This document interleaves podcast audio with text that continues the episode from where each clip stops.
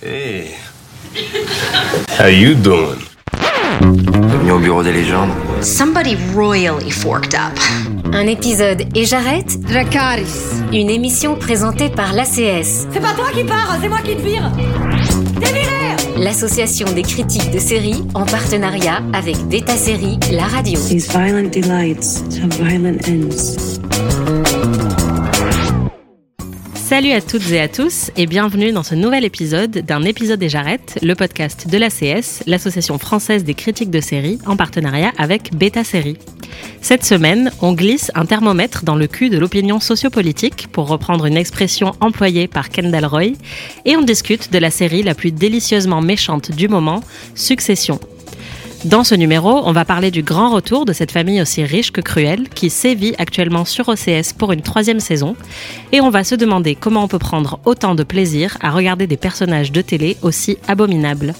Je m'appelle Anaïs Bordage des podcasts Ami et PIC TV et je suis accompagnée de Norine Raja, journaliste à Vanity Fair. Salut Bonjour. Norine.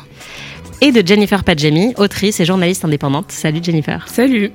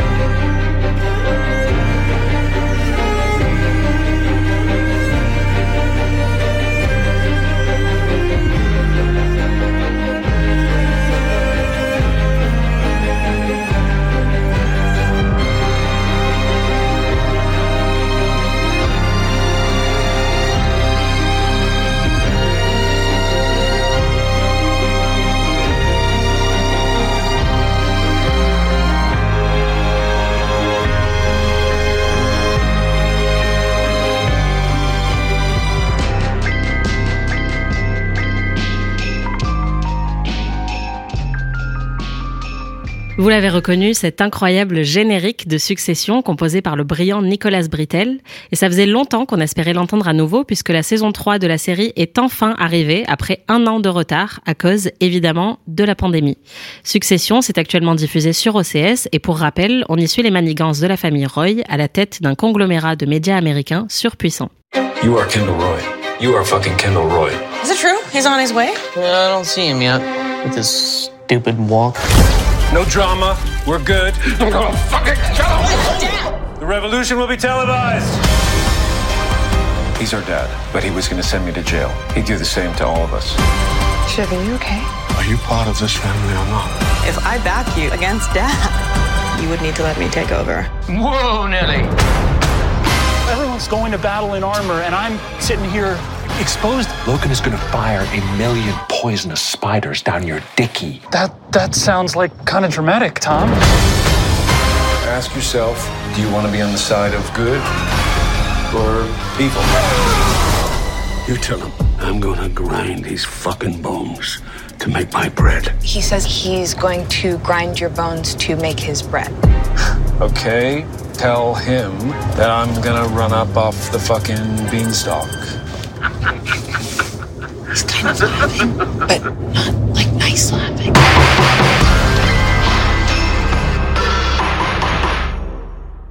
On vient d'entendre le générique de la saison 3. Alors euh, Norine, cette saison 3 post-Covid, euh, t'en penses quoi pour l'instant? Alors, je suis plutôt emballée. Donc, sachant que j'avais des attentes assez élevées parce que ça fait quand même longtemps qu'on qu'on veut revoir cette série et la saison 2 était juste incroyable de bout en bout. Euh, je trouve déjà que c'est très malin d'avoir commencé chronologiquement parlant juste après euh, ce qui s'est passé dans le final, Mm. parce que du coup on est vraiment dans le bouillonnement. Alors même si Kendall recommence d'ailleurs, il y a un écho entre la saison 2 et la saison 3, son côté complètement euh, stoïque et dépité.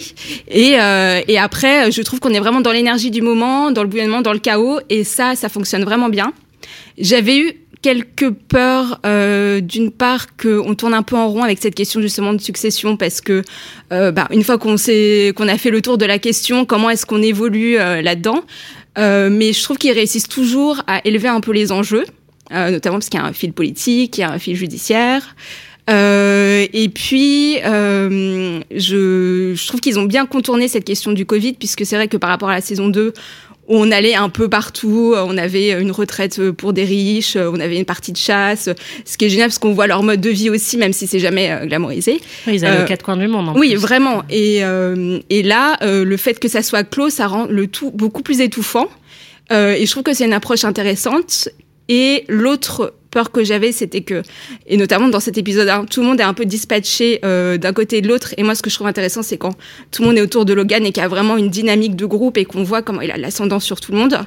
Euh, et finalement, bon, dans les épisodes qui suivent, on retrouve un peu ça et, euh, et on retrouve les duos qu'on a tant aimés aussi, quoi. Toi, Jennifer, t'en as pensé quoi de ces saisons? Moi, j'adore. Pourquoi? Parce qu'en fait, j'enchaîne euh, Insecure et après, je regarde Succession. Donc, c'est genre, Nice. je suis au paradis, meilleures soirées. vraiment. Meilleure soirée. Et je trouve que ça me permet de, de voir encore plus la qualité de Succession parce que c'est une série très différente où on est moins dans une atmosphère euh, d'ambiance, en fait, de, de vibes. On est plus dans, dans une écriture hyper ficelée avec euh, une tension qui monte. Et je trouve que la saison 3, euh, justement, euh, reprend euh, toutes les ficelles de la série. Et le fait que ça se passe euh, pour nous, en tout cas post ou en tout cas pré, pendant, enfin je sais plus trop euh, où on en est euh, par rapport au Covid, mais euh, je pense que c'était vraiment une série attendue parce que, euh, bah, comme plein de gens, euh, je pense qu'on a enfilé plein de séries euh, euh, format 30 minutes, assez euh, comiques, un peu, euh, pas hyper euh, profonde. Et donc là euh, c'est le retour de la série Prestige. Et je trouve que il y a vraiment euh, la tension euh, qui se resserre autour de, de Logan et de Kendall.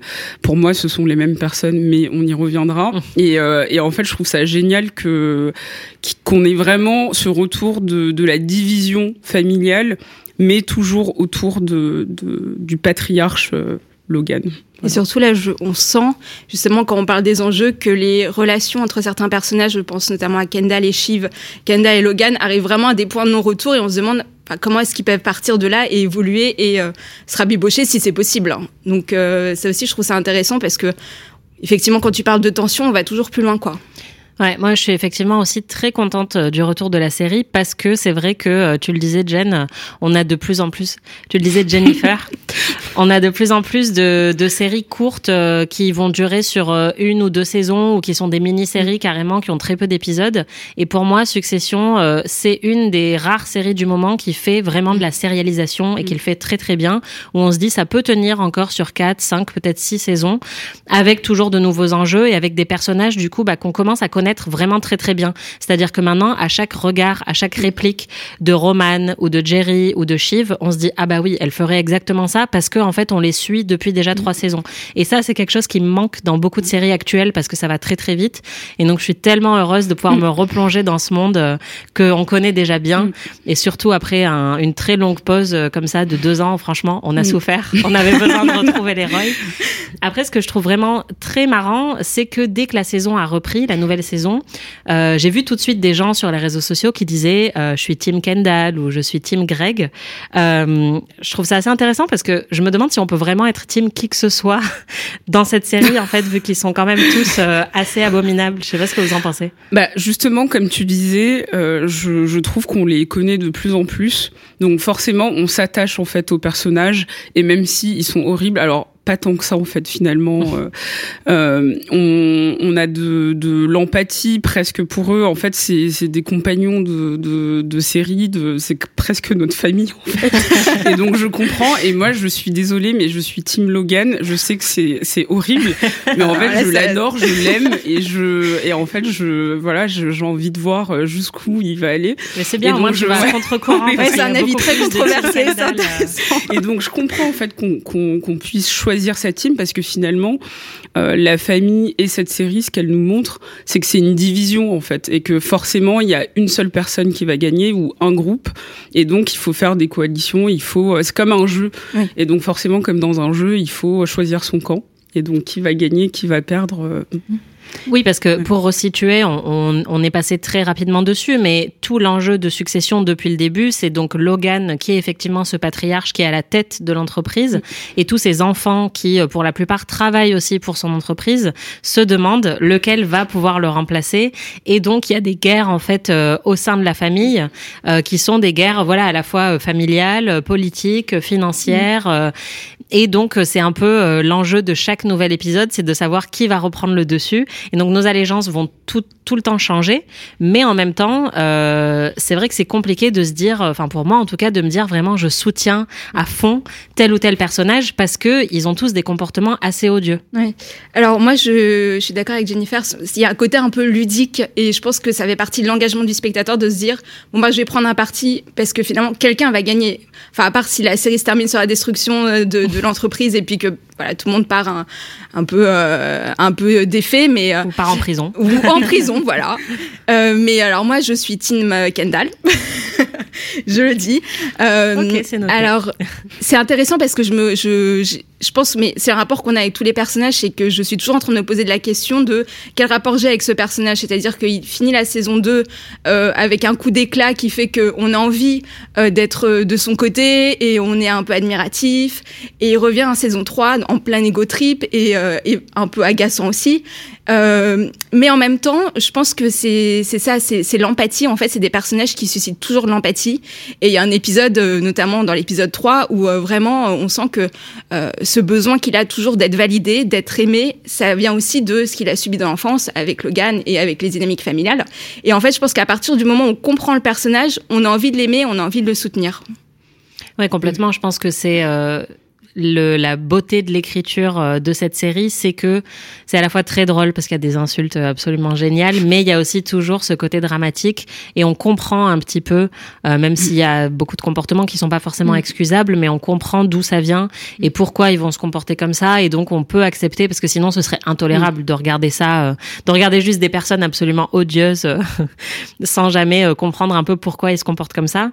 Ce qui est fou aussi depuis la saison 2 et encore plus avec cette nouvelle saison, c'est qu'il y a un vrai phénomène autour de la série. À chaque nouvel épisode qui sort, on a plein de médias qui en parlent, d'articles de presse qui vont analyser, décortiquer euh, l'épisode, les répliques, les costumes.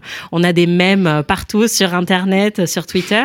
Euh, comment vous expliquez ce succès quasiment unanime de la série à une époque où on a quand même des goûts de plus en plus éclatés, de plus en plus niches? Alors Jennifer. moi je, je l'explique pour deux raisons. La première, je pense que c'est parce que on, on, on, sort en fait d'une décennie où il y a eu énormément de séries autour d'expériences minoritaires et c'était nécessaire, euh, plutôt politisé, plutôt euh, orienté vers un, certain progressisme avec des personnages différents, avec euh, plus de, de, diversité, etc. Et en fait, même si c'était important, je pense qu'on a fait le tour de ça et qu'on arrive à un moment où on a envie de revenir vers du drame, vers des choses qui se regardent de manière un peu plus longue, vers des choses horribles aussi. Enfin, revenir vers c'est quoi le drame en fait. et clairement, voilà. Et c'est aussi pour ça que je regarde Grey's Anatomy, c'est qu'il y aura toujours du drame. Et à un moment, c'est bien de pouvoir euh, euh, faire une pause en fait des questions sociétales, même si il y a des ressorts euh, quand même sociétaux dans, dans Succession. Oui, c'est pas une le cœur. Très voilà, ancré quand même dans l'air du temps. C'est ça, mais c'est pas le cœur de la série.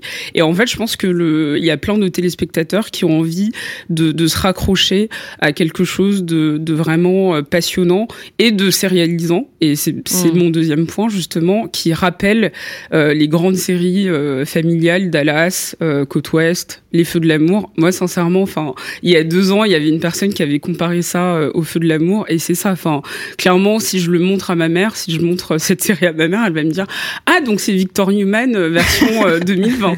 C'est exactement euh, le, en fait, ce, ce besoin de de de, de s'attacher à une, une famille qu'on voit sur plusieurs années. Mm. Et effectivement, comme tu disais tout à l'heure, je pense que cette série peut durer euh, 10 saisons, comme 15, comme 6, parce qu'il y aura toujours quelque chose en fait à, à décortiquer, il y aura toujours un, un, un nouveau drame euh, familial, il y aura des enfants, enfin les petits-enfants qui vont reprendre le flambeau.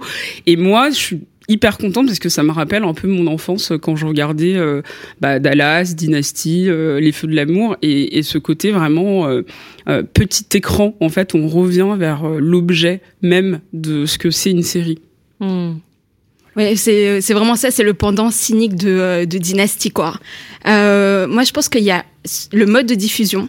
Alors le fait d'être sur une diffusion linéaire, je pense que ça y joue beaucoup parce que euh, parce qu'on suit vraiment semaine après semaine et du coup je pense qu'il y a quelque chose d'un peu euh, une expérience commune. Alors Ouais. je vais pas dire que c'est comme Game of Thrones parce que c'est quand même une série beaucoup plus euh, confidentielle que ne pouvait l'être Game of Thrones, mais je pense que c'est euh, ça participe quand même à notre engagement.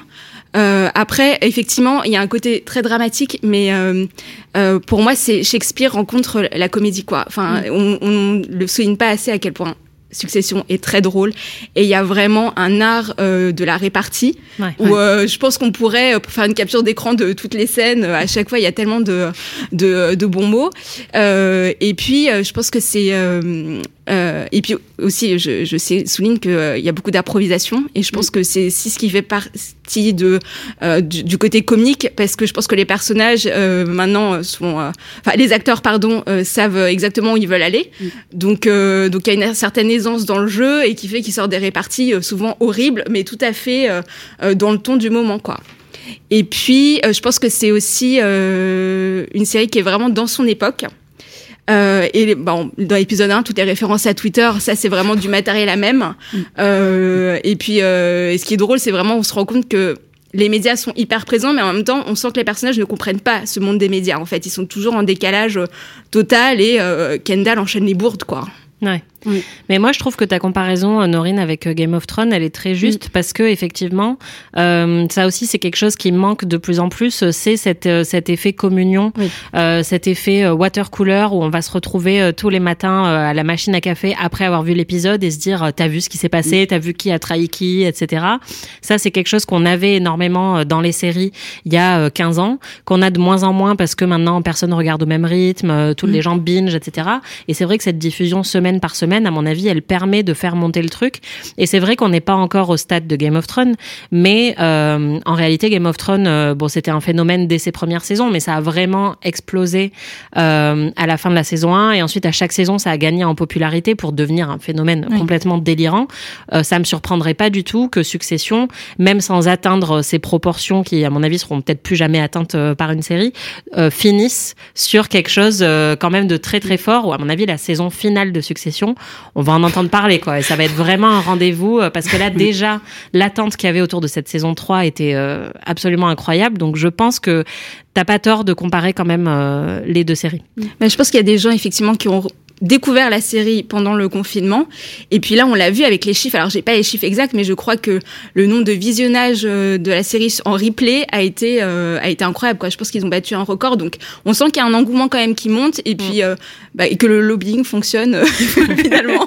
C'est ça. il y a un truc aussi, c'est que euh, je trouve que par rapport aux séries, format 30 minutes, plutôt millennials, etc., c'est... Alors, il y a des séries très très bien écrites et, et c'est pas le problème, mais je trouve qu'on est plus dans des ambiances, comme je disais tout à l'heure, où en fait, on aime être là, on suit des chroniques, mais il se passe un peu rien. Mm. Et là, en fait, ça faisait longtemps que j'avais pas retrouvé ce, cette sensation de se dire, oh là, dans, en une heure, il peut tout se passer, en fait. Et à la fin de l'épisode, on retrouvera peut-être l'autre mort euh, ou, euh, euh, qui va faire encore une crise.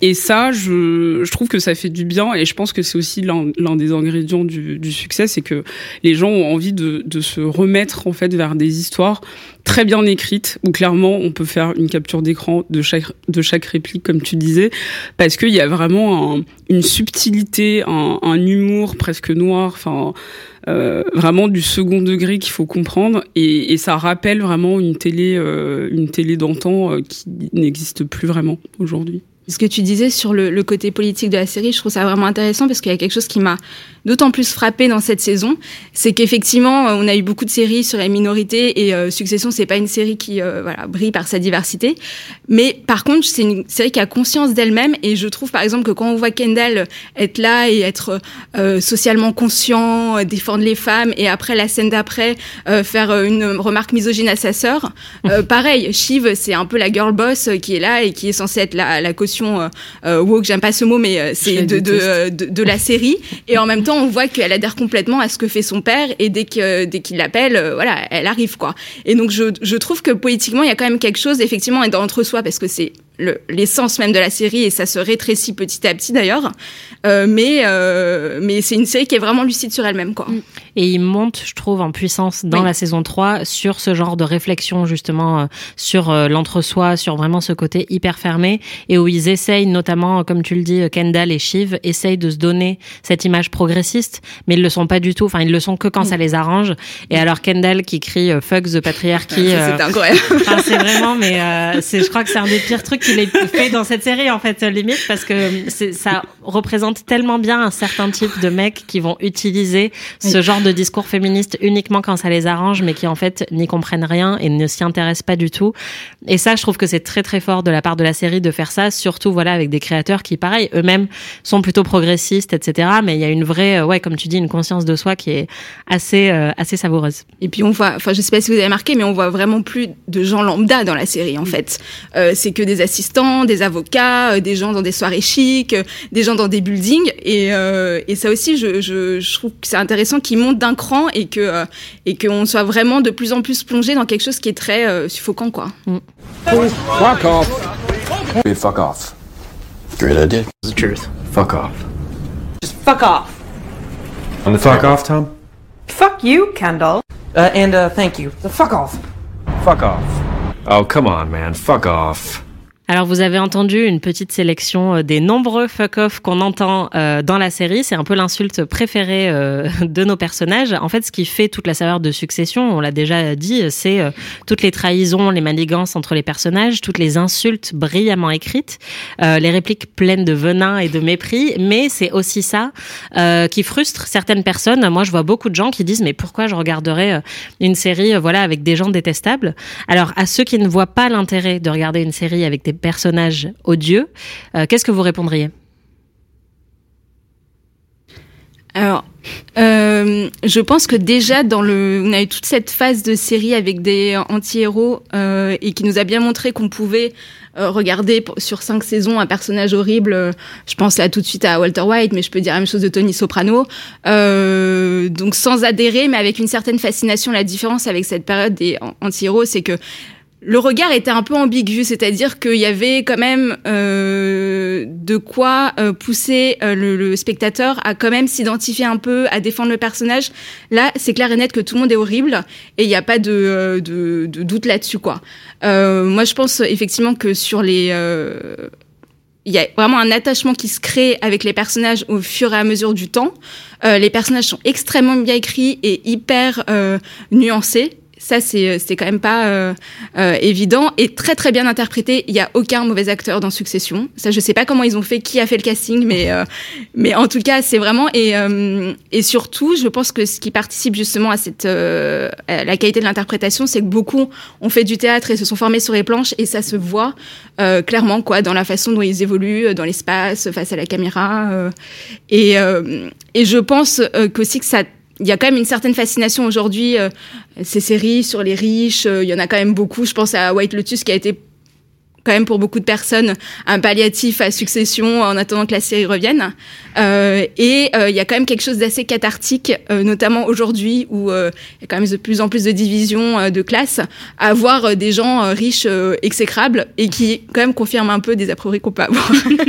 Clairement. Et de les voir souffrir. et, Oui, euh, voilà, c'est euh, je pas crois mal que tu as aussi. tout dit. Je n'ai rien à dire. Non, mais je, je- j'allais prendre l'exemple de The White Lotus parce que justement sur ce manque de diversité qui est totalement volontaire et qui finalement dans la saison 3 est en train de se renverser parce qu'on voit l'apparition de personnages secondaires qui viennent un peu apporter leur euh, voilà, leur lot de drama euh, comme vous le savez, je- j'aime beaucoup ça. Et euh, l'avocate ouais, euh, qui comme Sana Sana ouais, voilà. qui est génialissime. Et, euh, et en fait, je, je trouve que c'est intéressant de voir le, les coulisses finalement de tout ça. C'est que euh, on a vu beaucoup de séries qui essaient de nous expliquer euh, ce qu'était le racisme, l'homophobie, euh, le sexisme, etc.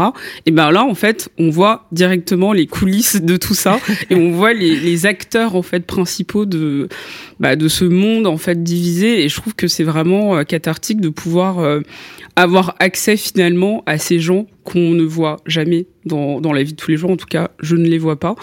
Euh, parce que justement, ils sont dans un monde totalement hors sol, totalement euh, hors euh, réalité, que, que ça fait du bien euh, de, de les voir en fait euh, avoir des dynamiques de de enfin où eux-mêmes en fait sont sont dominants. Et je trouve que c'est finalement la meilleure réponse euh, à toutes les questions justement qu'on se pose autour euh, de des discriminations c'est de voir en fait comment ça se joue.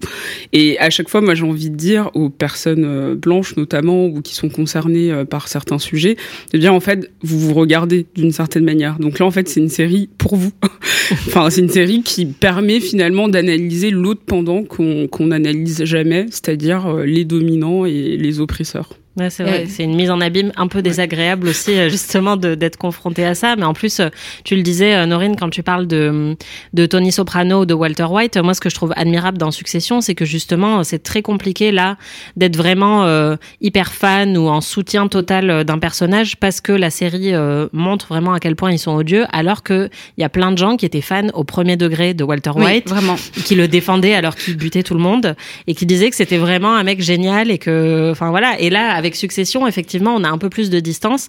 Et c'est peut-être ça qui rebute aussi certains spectateurs qui se disent, ah non, je peux pas, enfin, vraiment là, on me dit que ces gens sont horribles, pourquoi je regarderais ça?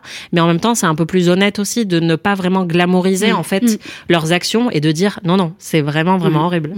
Oui, ils sont à la juste distance. Pour rebondir un peu sur ce que disait Jennifer, c'est euh, effectivement ce qui est incroyable quand même quand on regarde la série, c'est euh, la façon dont tout est dit de façon hyper informelle, c'est-à-dire que les remarques sexistes, misogynes, euh, racistes, homophobes, tout ça est dit sur le ton de la plaisanterie et et du coup, euh, je trouve que la série montre très bien à quel point pour eux c'est un non-sujet en fait. Mm. Donc, euh, donc ça c'est vraiment intéressant, je trouve, de le voir bah, justement entre soi, à quel point bah, finalement tous ces sujets-là sont invisibilisés et sont pas du tout une préoccupation pour eux. Et euh, sur le, le, deuxième point que, que tu évoquais, euh, je pense qu'il faut souligner à quel point Succession est très très drôle, encore une fois. euh, parce que moi, personnellement, je vois Kieran Culkin arriver, euh, même le cousin Greg, je sais que beaucoup de gens n'aiment pas cousin Greg. Moi, je le trouve hilarant, vraiment. Ah, je trouve qu'il n'y a pas une réplique où il est pas, euh, où j'éclate pas de rire quand je l'entends, quoi. Mais il est très bon, l'acteur est très, vraiment. Et lui-même, on dirait, il a envie de d'exploser de rire à chaque scène. on sent qu'il se retient. Enfin, c'est... Mais c'est vrai que là, cette saison 3, je, il me saoule. Enfin, j'aimerais qu'il ait une autre profondeur. Bah, je trouve vraiment que c'est de plus en plus difficile d'apprécier qui que ce soit dans cette saison 3. Même Kendall, que moi j'ai toujours aimé. Là, j'ai vraiment, comme tu le mm. disais au début de, de, de, ce podcast, il commence vraiment à devenir assez agaçant. Et même si on comprend pourquoi, euh, parfois c'est dur quand il dit je veux mettre un thermomètre dans le cul de l'opinion sociopolitique. Euh, bon, ok mec, calme-toi deux secondes. Euh, et moi, vraiment, il y a que Roman quasiment maintenant que je trouve 100% euh, divertissant et fun, alors que tous les autres, ils me donnent quand même un peu un, un bad feeling, quoi. Quand je les vois, c'est vraiment. Euh, il y a un épisode qui qui va être diffusé dans dans quelques semaines où ils se retrouvent dans un une sorte de rallye vraiment justement politique où c'est vraiment hyper dérangeant parce que c'est exactement ce dont tu parles, Jen. C'est ce monde ultra fermé qu'on voit jamais. Et d'ailleurs, je crois qu'ils font vraiment que des blagues horribles euh, sur où ils sont et ils disent ça y est, on est enfin entre nous et euh, je crois qu'il y a Tom qui dit euh, on peut enfin on est enfin dans un safe space où on peut on n'est pas obligé de faire semblant qu'on a aimé Hamilton. Et c'est vraiment c'est horrible quoi. mais c'est tellement bien écrit. Non mais c'est ça c'est hyper bien écrit et c'est c'est fascinant quoi de rentrer dans ce dans cette espèce d'horreur absolue de ces ces gens médiocres qui détiennent tout le pouvoir. Mm. non mais ça, ça fait du bien d'avoir du cynisme d'avoir un humour franc second degré et enfin finalement, en fait, c'est ça euh, le but de, de, toutes ces questions euh, euh minoritaires sociétales, c'est de pouvoir euh, les, les, raconter en fait d'une manière drôle et de d'avoir un, un presque un détachement en fait de tout ça. Et donc moi, à chaque fois que je regarde Succession, je suis explosée de rire, mais Enfin, limite, ça me fait du bien en fait. Et, la vraie question aussi, c'est de savoir est-ce qu'ils sont vraiment horribles? Est-ce que on n'est pas en train de se regarder d'une certaine manière? Désolé d'être philosophique, mais est-ce qu'il y aurait pas même un, presque un miroir euh, de l'humain, en fait, de l'être humain qui, qui dans des conditionnements euh, professionnels, euh, interpersonnels, en fait, devient le, la pire chose qu'on ait créée. Pourquoi? Parce que euh, il veut gagner, parce que il veut être au top de l'affiche, parce que euh, il veut gagner plus d'argent, parce que, enfin, et en fait tout le monde, chaque personnage représente finalement une faille un peu de l'être humain qui euh, qui s'oublie, qui oublie en fait une forme d'empathie pour devenir une personne horrible, parce que le seul but en fait c'est de de oui de, de gagner. Le seul but en fait c'est de, de finalement de d'être très individualiste. Et en fait je trouve que parfois il y a il y a une forme de oui de miroir euh, de la société qui soit riche ou pas en fait, et je pense que c'est pour ça qu'il y a des personnes qui veulent pas regarder, c'est qu'ils veulent pas se voir, et, euh, et que oui, il y a une forme en fait de, de, de réalisme beaucoup plus poussé que certaines séries qui se veulent euh, ancrées dans leur époque et, euh, très euh, didactiques sur euh, sur ce qu'on est vraiment je trouve. C'est vrai qu'on on peut se reconnaître, euh, je pense, dans, dans les attitudes même euh, très laides de, de plein de personnages. Après, c'est vrai que c'est quand même poussé à l'extrême dans Succession. Oui.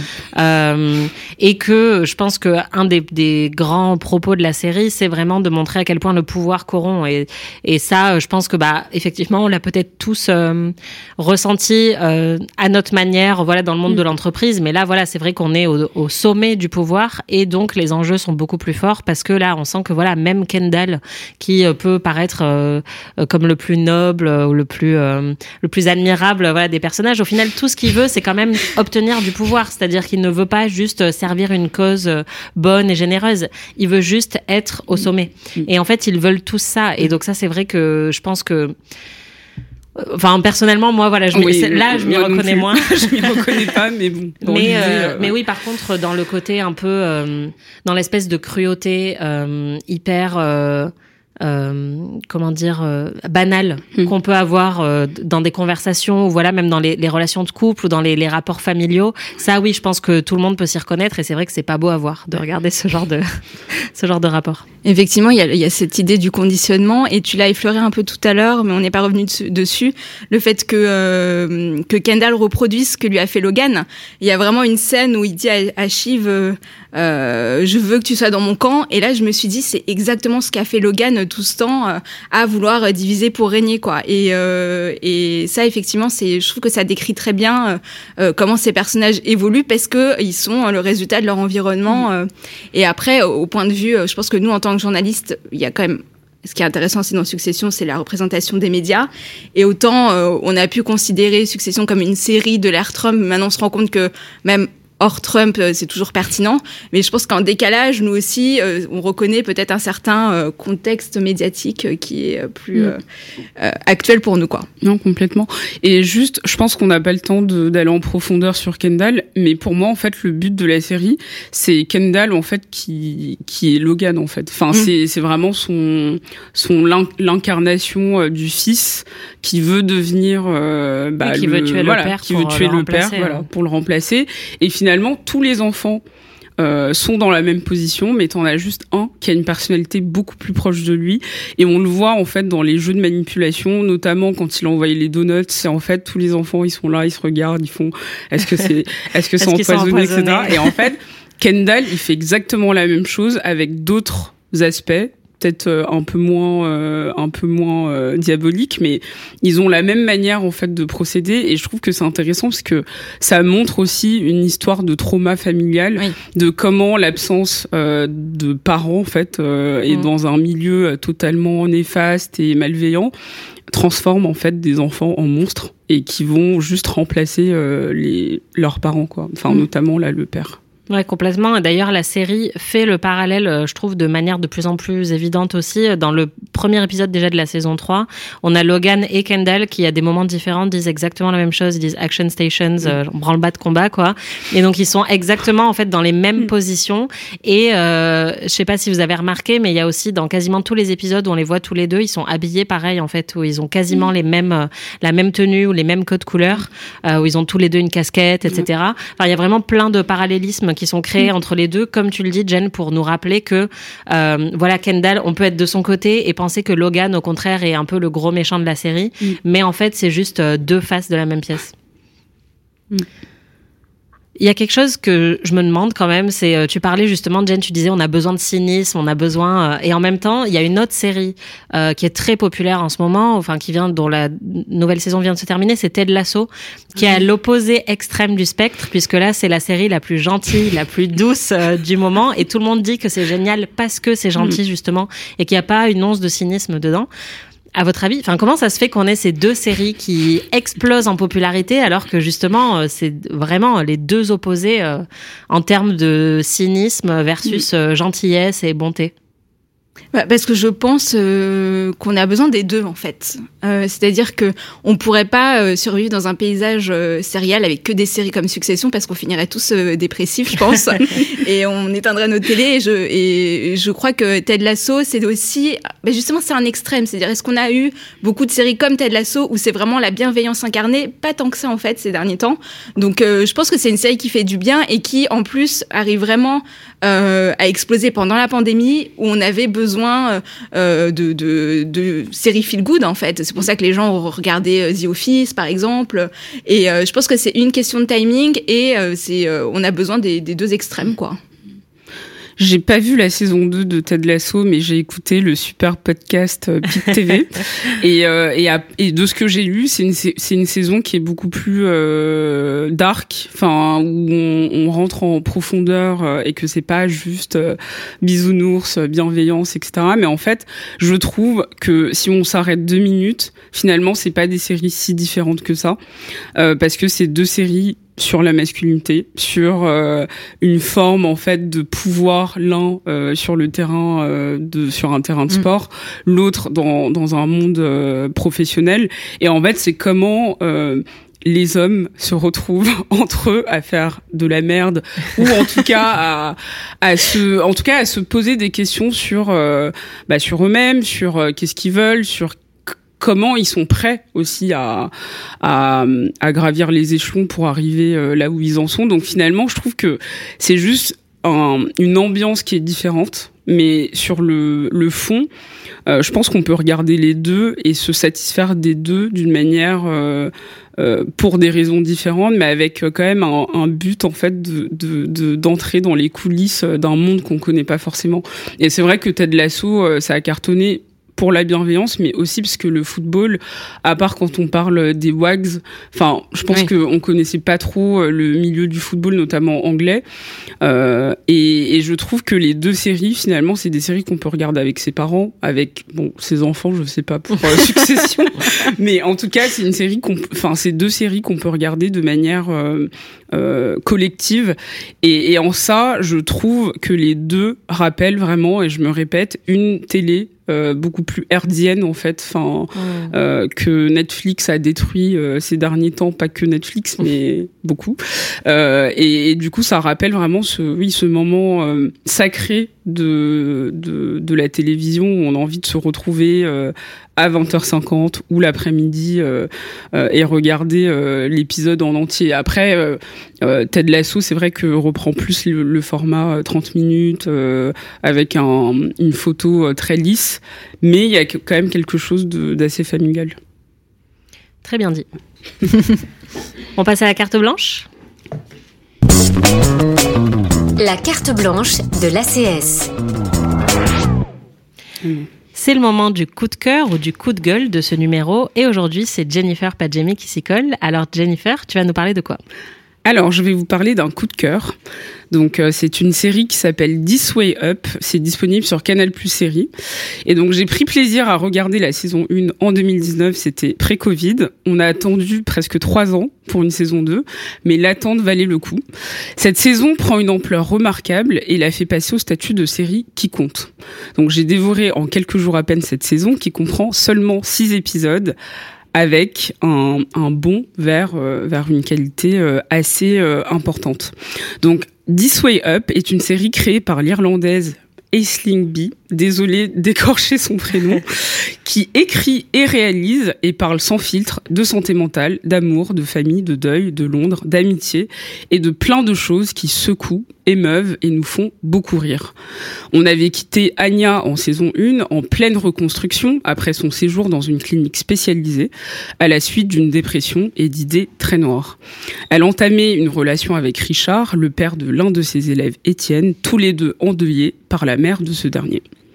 Sa sœur, Shona, soutien de la première heure et interprétée par la merveilleuse Shannon Organ, à qui on doit catastrophe et divorce, était elle en pleine crise existentielle face à son fiancé et sa vie professionnelle avant de s'écouter elle. On la retrouve plus confidente, fiancée mais toujours en proie au doute, comme tout le monde dans cette série où les passages dépressifs et autres aléas de la vie ne sont jamais tabous. Le tout entre situations cocasses et jolis moments d'intimité où l'humour peut faire place à la vulnérabilité ou vice-versa, et ce, dans la même scène. On a envie d'oser la comparaison à Fleabag et son sens commun de l'humour et flegme so où n'importe quel sujet peut devenir profond, l'air de rien. Où les personnages secondaires ne sont pas que des faire-valoir, où l'écriture est aussi subtile que réaliste, où ce female gaze est respecté, mettant au centre des femmes qu'on veut voir plus souvent sur nos petits écrans. Merci les British, euh, les Irlandais, je ne sais plus trop, mais merci pour cette télévision de qualité. Donc la saison 2 est disponible sur Canal Plus Série. Merci Jennifer.